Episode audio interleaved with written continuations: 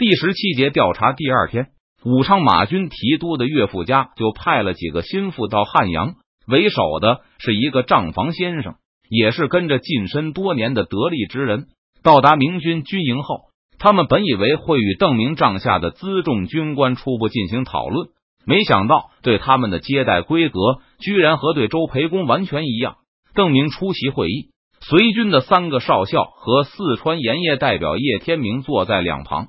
由于完全没有料到会与邓明对面而坐，账房先生和几个随行的人都害得说不出话。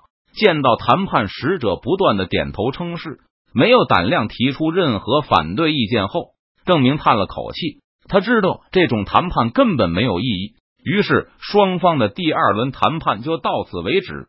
邓明示意他们可以返回了，要对方派更有权威的人来。这几个人都是没有决定权的小角色。对方的使者走后，邓明不厌其烦的给叶天明讲解自己的决策理由。现在成都百废待兴，许多事情邓明都要亲力亲为，希望能够早日摆脱被动的局面。此外，若是事发，他们的后台老板也很容易推个一干二净。不好之处就是耽误时间啊。经过邓明一路上的不断训练，叶天明也开始有些心得。是的，往复来回传话。没有十几二十轮谈判，根本拿不出一个章程。拖延的久了，开头说好的事情，说不定又会变卦。我们打汉阳只用了一天，可不希望被这个谈判拖上一两个月。邓明摇头叹息道：“现在的形势是敌强我弱，明军需要争分夺秒的增强实力。一时间，邓明真想再炫耀一下武力，催促武昌方面抓紧时间。”但又怕适得其反，直到武昌方面第三次来人的时候，邓明仍没想好进一步敲打武昌的好办法。老夫陆晨音为首的是个五十岁左右的中年人，他一进帐篷就向邓明行礼。听对方并没有使用太谦卑的自称，也没有像上次的使者那样忙不迭的大礼参拜。邓明估计对方多半是有功名在身，邓明并没有立刻询问。而是示意对方坐下。这次武昌的使者比较令人满意，坐下后神态自若，没有手足失措或是冷汗直流。陆晨英果然是个举人，而且还是明朝时考取的功名，自称是武昌马军提督的老丈人。听了心腹们的报告，得知邓明亲自出席谈判后，陆晨英思想斗争了一番，终于把牙一咬，壮着胆子亲自赶赴明军营地。今天他带来的人，除了他名下商行的首席大掌柜外，还有几个也想参与此事的近身的得力掌柜。在陆晨音做自我介绍的时候，邓明却一直在留意他背后站着的一个小厮。此人看上去好像有点面熟。美术生对见过的人总有特别的记忆能力。回忆了几秒后，邓明恍然大悟，想起来这个家伙曾经到钟祥给自己送过信。把李世勋的兵力和行动路线尽数相告，这样的壮士怎么好当个仆役？认出这个人后，郑明笑着对陆晨音说道：“提督责备的是，本来陆晨音今天带这个人来，就是想拉交情。若是对方认不出的话，那只能说明上次陆晨音提供的情报并没有大作用，那他就不会硬要攀附。现在邓明居然一眼就认出这个人。”陆晨音觉得这说明上次自己的功劳很大，他满脸堆笑的说道：“明日老夫就让他出外做个管事的。”邓明点点头。至此，双方已经心照不宣，谈判即将开始。陆晨音让无关的闲杂人等都出去，只剩下他和带来的几个掌柜。上次明军索要赎城费时，陆晨音就趁机利用人脉做了些金银买卖，挣了几万两银子到手。这次明军兵临城下，买卖食盐的事物又落到了陆进深手里。他盼望着能够再赚一笔。不过陆晨音对食盐买卖的细节并不清楚。他今天来只是拉交情、镇场子，具体内容都交给掌柜们去敲定。提督大人有多少盐？品质如何？能不能让小人看看样品？提督大人售价几何？邓明应付着掌柜们的询问。目光扫到气定神闲坐在对面的陆晨阴时，他心里羡慕不已。身旁就是川盐五大商行的联合代表，但一点忙都帮不上。连严价这种细节都要邓明这个军事统帅出面。此次明军带了三百万斤食盐，装了二十多条船，这都是明军出兵前五大盐行辛辛苦苦生产出来的。出于扶持工商的目的，邓明宣布这次就不找他们要船只运输费和搬运费了，以后再说。因此，对盐商们来说，这批食盐的武昌道岸价、都府离岸价和成本价并无区别。如果不算五大盐行之前订购的大量生产工具的话，食盐的成本大概是每十斤一元左右。三百万斤食盐的成本总计三十万元上下。等生产规模进一步扩大后，这个成本还会继续下降，每斤两元。邓明报的价是他事先与叶天明商议过的，已经考虑过湖广食盐与粮食。银子的兑换价格，三百万斤盐折合六百万元的欠条。由于欠条补偿协议刚刚达成，所以周培公和湖广鹰派集团手里一张也没有。邓明同意三分之一的食盐先不要钱，当做储备，以供将来有欠条的人来兑换。剩下的二百万斤食盐需要武昌方面用银子付账。陆晨音带来的掌柜虽然不清楚欠条补偿制度的细节，但知道会有一条提供这种欠条的渠道，用来抵付部分盐款。因为不知道欠条是什么东西，所以掌柜们对欠条和盐价的兑换比一点也不关心。再说这部分交换和商行无关，他们关心的就是盐兑银的兑换价，一斤盐提督要多少银子？陆晨音的掌柜问道。在检查过这批川盐的质量后，他心中给出的收购价是两分银，也就是每百斤二两银子。听到这个问题后，邓明随口就想回答两分银。淮盐运抵武昌时，也基本是这个价格。邓明手中的川盐虽然在质量上要好于淮盐，但毕竟来路不正，对方肯定要考虑风险。邓明觉得价格和淮盐持平，应该是双方都可以接受的结果。一斤两分银的食盐，在进入零售市场后，价格会进一步攀高。在交通方便的城市，大约会达到一钱左右。不过，这些利润邓明从来没有考虑过，这一部分是属于湖广官吏、近身、商行、恶霸等地头蛇的。作为食盐的生产者，四川盐行大概可以拿到整块蛋糕的五分之一，对他们而言，也是十倍以上的利润，足以满意了。不过，邓明并没有立刻作答。在整场谈判中，叶天明一句话都没说过。想到这里，邓明就转身指着叶天明说道：“这件事我做不了主，到底定价多少，要听这位叶老板的。”说话的同时，邓明还抬起一只脚。若是叶天明过于谦虚，他就要狠狠的踹过去，提醒他一下。不过，叶天明的表现比邓明想象的要好不少。他虽然闪过一丝紧张和惊讶之色。但并没有急急忙忙的说什么全凭提督做主之类的话。所有掌柜的视线都集中到叶天明身上后，邓明就简要介绍了一下叶天明的身份。听说他是川盐盐商的总代表后，那些掌柜望着叶天明的目光里顿时充满了羡慕。就是陆晨音都忍不住多看了叶天明两眼。虽然有功名在身，但陆晨音也知道盐商的豪富程度是他难以企及的。要不是邓提督说，我怎么也看不出他居然是个盐商。陆晨音在心里琢磨着，刚才我还以为他是个穷当兵的呢。接下来叶天明的表现更让邓明欣喜，他居然对掌柜们说，他需要思考一下，因为他初来乍到，对武昌这里的盐业还不太了解。虽然还略显稚嫩，不过有点讨价还价的意思了。邓明在边上看着叶天明。很高兴自己之前的一番心血没有白费，我果然不应该事事插手，早该给他自己去发挥的机会。既然盐价无法立刻定下来，那么这次的谈判也就告一段落。证明对于今天的进度很满意，大的框架基本都已经定下来了，只剩下敲定最终价格一项了。至于这个最终价格，他和叶天明也早已商议妥当，不知叶老板有没有空，在谈判结束后。陆晨音的掌柜突然向叶天明提出邀请，若是叶老板想了解武昌、汉阳的盐价，鄙人可以陪叶老板在城里转转。这份突如其来的邀请让叶天明感到有些不知所措。下意识的转头去看邓明。刚才武昌的掌柜们就认为叶天明是邓明的传声筒，同时也是一个缓冲。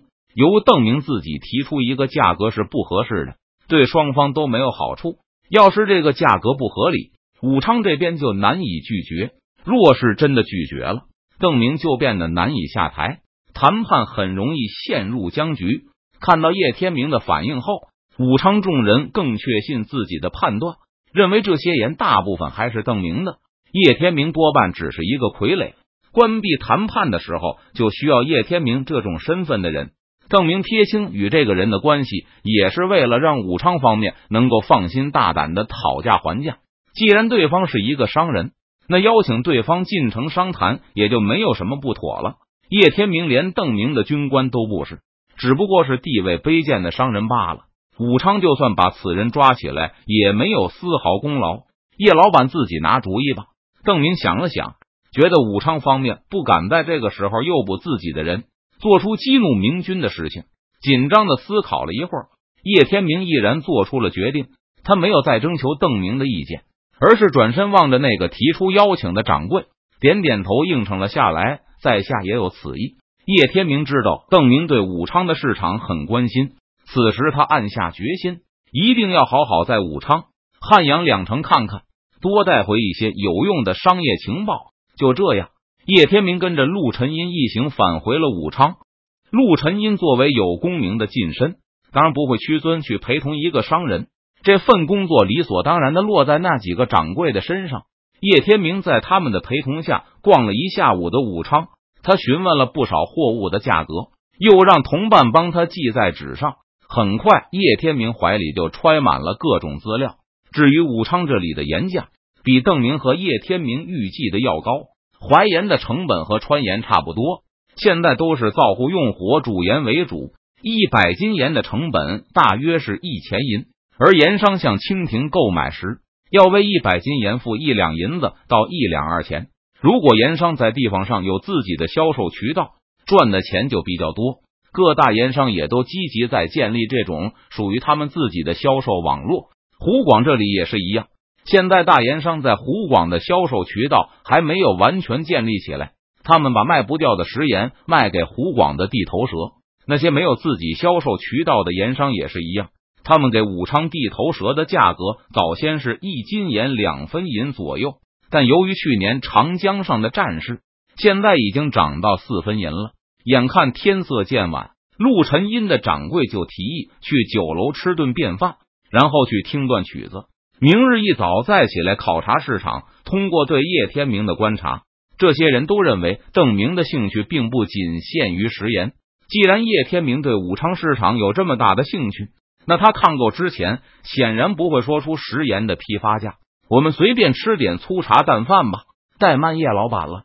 在武昌最好的酒楼定下包厢后，大掌柜对叶天明笑道。说完后，大掌柜又转身看着伙计：“可有花雕？有有。”伙计忙不迭的答道，同时还不忘炫耀道：“去年海逆进犯长江，邓逆隔绝交通。